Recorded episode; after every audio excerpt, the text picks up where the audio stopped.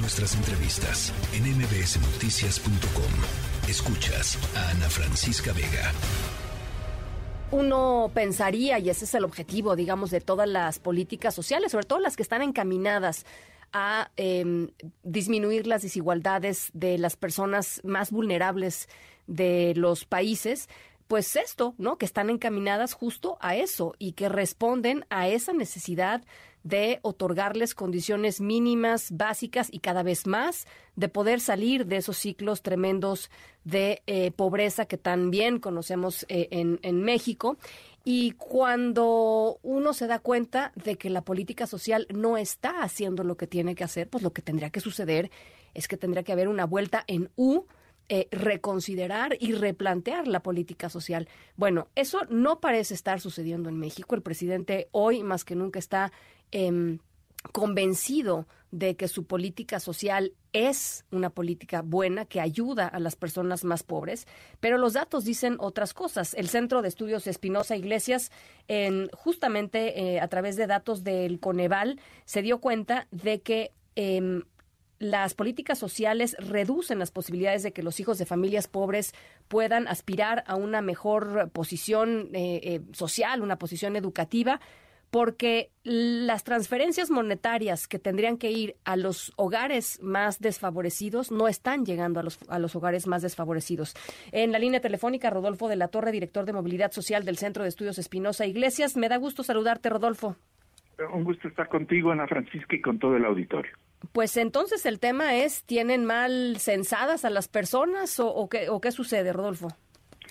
Bueno, sí, eh, uno de los problemas de la política social que ya apuntabas, muy probablemente viene de una mala ejecución de levantamiento de información de las necesidades de las personas y su ubicación, el llamado censo del bienestar. En consecuencia, pues sí, un error técnico puede estar detrás de toda esta desviación de recursos hacia los estratos de mayores ingresos. Esa es una posibilidad.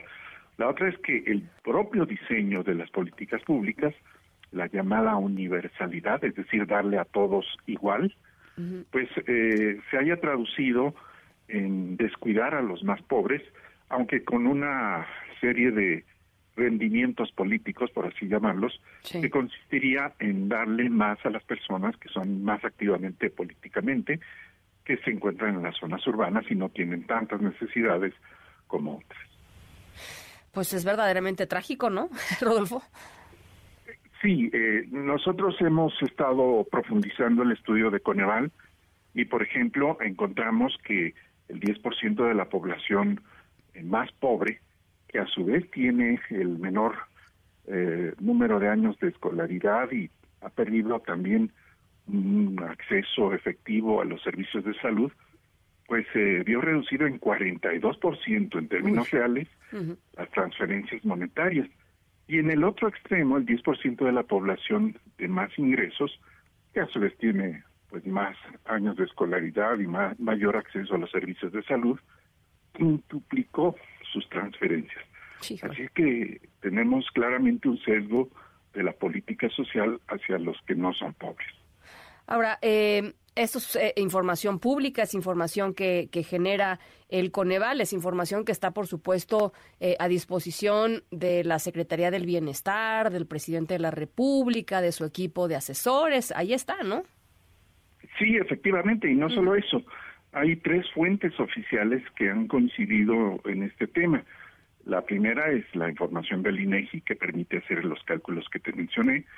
La segunda es eh, el reporte de que hace la Secretaría de Hacienda de la asignación del gasto público y los impuestos, que también encontró este tipo de sesgos, y ahora es el Coneval. Así es que no es por falta de información que estamos teniendo esta política de ineficacias patentes, sino me temo que es pues la insistencia en un esquema que está probando pues ser claramente inequitativo.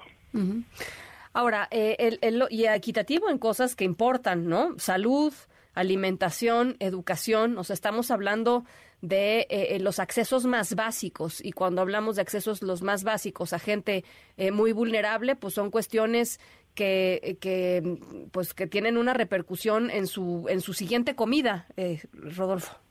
Eh, eh, por supuesto, pero no solo eso, sino que las siguientes generaciones pues dependen crucialmente de los ingresos del hogar, de la escolaridad de los padres, de la salud que puedan cuidar dentro de la familia y esto pues no está siendo compensado, me refiero a las desventajas que tienen las personas más pobres y en consecuencia se está incrementando la desigualdad de oportunidades para que pueda haber cierta movilidad social de quienes más la necesiten.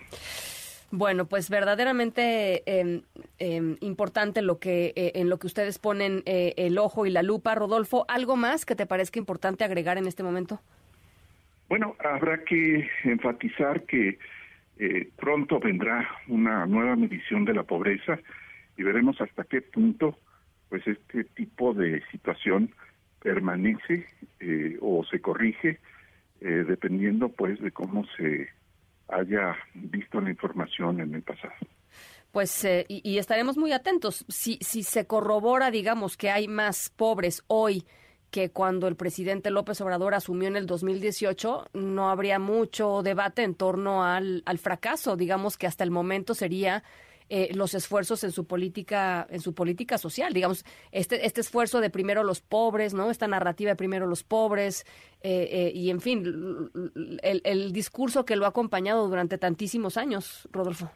Efectivamente pero no hay que tomar al año 2020 que es la última medición de la pobreza como la referencia para ver si hay éxito o fracaso sino en realidad la medición de 2018 el inicio de esta administración para ver si se pudo regresar a esos niveles o, no, o qué tanto se avanzó o se retrocedió, pero respecto a esa cifra. Porque evidentemente al superarse la pandemia va a haber una mejora en muchos de los elementos que condicionan la pobreza, pero pues eso no es realmente una medida de éxito, sino pues realmente todo lo que ha ocurrido en esta administración. Así es, así es. Bueno, pues ahí está Rodolfo de la Torre. Te agradezco muchísimo estos minutos, Rodolfo. Un gusto estar con ustedes. La tercera de MBS Noticias.